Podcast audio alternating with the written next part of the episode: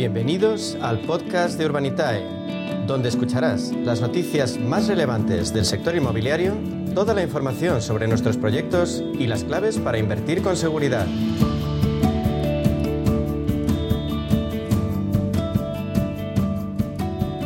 Es martes y eso significa a esta hora que a media sesión se centra en el crowdfunding inmobiliario. Ese empeño lo llevamos a cabo, ya lo saben, con la ayuda del líder indiscutible del crowdfunding en España, con Urbanitae. Y de hecho estamos al habla ya con Diego Bestard, consejero delegado de Urbanitae. Diego, bienvenido, buenas tardes. Buenas tardes, como siempre un placer. Un gusto también para mí, Diego. He visto un estudio de Neobanco N26 que concluye que los españoles somos los europeos con mayor tasa de ahorro. ¿Qué aconsejarías tú, qué consejo le darías tú a ese ahorrador que se está ahora mismo pensando en cómo invertir, en empezar con esa actividad inversora? Bueno, yo pues eh, yo creo que hay, que hay que sacar un poco pecho, ¿no? Porque muchas veces cuando nos comparamos con el resto de europeos es para mal y, y en este caso, pues oye, podemos eh, podemos decir que estamos a la cabeza de algo muy, muy positivo como es el ahorro, ¿no? A mí cuando me piden consejos de cómo ahorrar, la verdad es que yo no soy asesor financiero, ni mucho menos, pero, pero hay un consejo que yo creo que, que todo el mundo estaría de acuerdo con él. Y es que, bueno, dos principales, ¿no? Primero, el diversificar. Es decir, es importantísimo no tener todos los huevos metidos en la misma cesta. Eh, entonces, bueno, pues eh, diversificar tanto si se invierte en inmobiliario, como si se invierte en el sector financiero, como si se invierte en, en cualquier inversión que pueda tener uno, lo, lo importante es tenerla diversificada y, y, repartir el riesgo en distintas tipologías de, de, de activos. ¿no? Uh -huh. Y luego la segunda, y yo creo que es igual de importante o incluso más, es entender muy bien en qué se invierte. Eh, esto de invertir claro. en algo que uno ha escuchado por ahí y no entiende del todo, no, no concibe por qué sube, por qué baja, tal. Bueno, pues yo creo que la clave es saber dónde inviertes y, y diversificar tu dinero. Además, de hecho, el año pasado, Diego, la inversión inmobiliaria residencial batía récords a pesar de la caída del último trimestre. Eh, ¿Cómo ves el mercado en este arranque del año? Bueno, pues el mercado se está desacelerando. O sea, lo que hubo fue caída de ritmo de ventas en el trimestre pasado, pero no, no caídas de precios. Y, y, bueno, se está desacelerando y es, justo esta mañana me preguntaban, ¿no? Yo digo, ¿cómo ves los últimos datos de desaceleración? ¿Os estáis preocupados? Y yo lo que decía es más bien lo contrario. O sea, me parece que es un signo, un signo claro de, de un mercado razonable y un mercado en, en, que está en, en equilibrio. Claro. Cuando si tienes algo como la subida de los costes de las hipotecas, pues que se enfríe un poco la, la compraventa y que, y, que, y que baje un poco la subida de precios, porque al final, de lo contrario, estaríamos hablando de, de un mercado totalmente desajustado y, y sin freno, ¿no?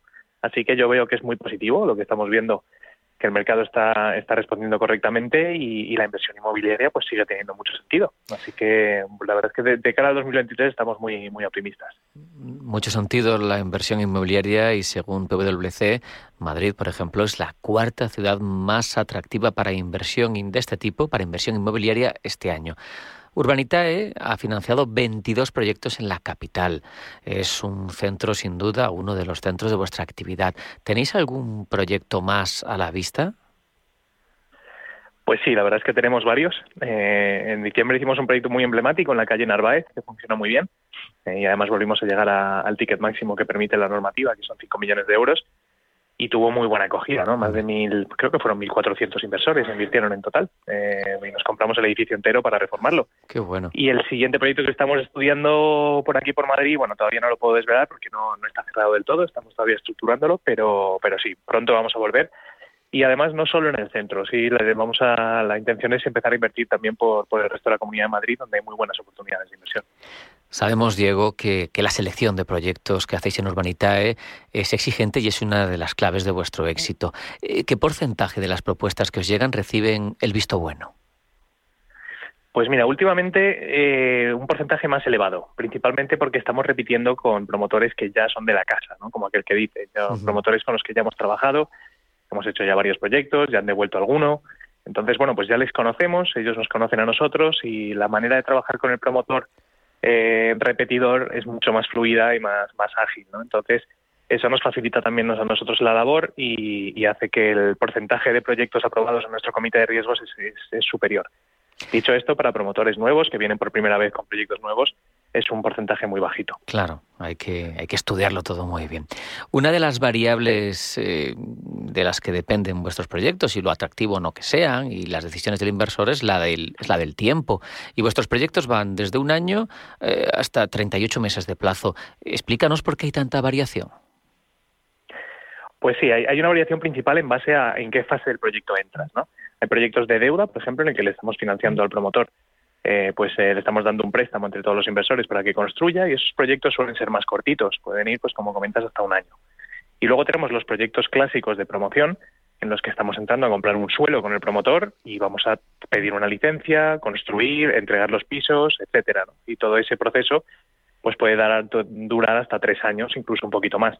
Así que bueno, es verdad que el, proyecto más corto que hemos hecho en Urbanita han sido seis meses y el más largo creo que han rondado casi los 40. Anda. Fíjate, sí, sí, sí que hay diversidad. Decía antes, Diego, que una de las variables que nos importan cuando decidimos invertir con Urbanita es el plazo, sin duda, pero, pero la otra también es la, es la rentabilidad. Y resulta que no podéis publicar rentabilidades en los proyectos de plusvalía, pero sí en los de préstamos. ¿Por qué ocurre esto? Bueno, eh, la interpretación de CNMV sobre la norma es que las rentabilidades tienen que ser publicadas sobre datos objetivos. Entonces, un contrato de préstamo con un tipo de interés marcado en ese contrato es un dato objetivo. Claro. Entonces, en un préstamo, pues sí se puede poner, pues este proyecto da el 8,5% de intereses, por ejemplo. Eh, y en un caso de, plusvalías en el que estamos entrando con un promotor a, a comprar un suelo y somos pues propietarios de ese suelo, es verdad que tú tienes un modelo de negocio eh, con unos precios de venta, unos costes de construcción, unos costes generales de la promoción y luego unas estimaciones de cuánto te puede, te puede generar de, rentabilidad ese proyecto. Pero CNMV asume que no es objetivo, eh, es decir, son eh, estimaciones de un, plan de negocio estándar, con lo cual en ese caso nos pide que pongamos tres escenarios y es verdad que no permite que se publique la rentabilidad estimada. Como inversores nos preocupa, lo hemos dicho, el plazo, nos preocupa la rentabilidad, pero también nos preocupa, como no, la seguridad de nuestro dinero. ¿Está protegido el dinero de los inversores si algo sale mal?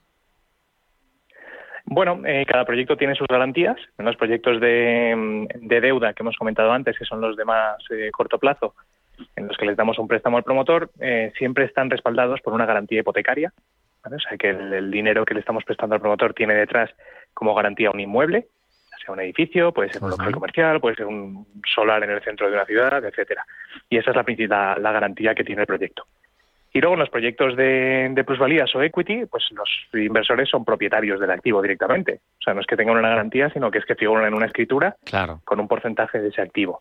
Así que bueno, la garantía que hay detrás de todos los proyectos que tenemos siempre es un activo inmobiliario que se puede ver y tocar. Eh, y por eso decía lo importante de cuando uno invierte, pues es importante saber dónde está invirtiendo y entender muy bien la inversión. Y en este caso, pues es un inmueble. Muy tangible, desde luego. Mm, y el círculo se cierra en la actividad inversora cuando apostamos por Urbanitae, pues con la devolución del proyecto. Cuéntanos, Diego, ¿cómo han funcionado los proyectos devueltos? Pues la verdad es que esto es una de, las cosas que nos enorgullecen más. Eh, hemos devuelto ya más de 20 proyectos en nuestra historia, mejorando la rentabilidad estimada bastante. Es decir, una rentabilidad estimada de los proyectos que hemos devuelto de alrededor del 15 y la rentabilidad conseguida de los proyectos devueltos está cercana al 19%. Así que, bueno, los inversores muy contentos y nosotros también. claro que sí. Diego Bestard, eh, consejero delegado de Urbanitae, como siempre ha sido un placer hablar contigo y comprender mejor tanto la actividad de Urbanitae como la situación del crowdfunding inmobiliario en España. Muchas gracias, un abrazo, hasta la próxima. Gracias a vosotros, un placer.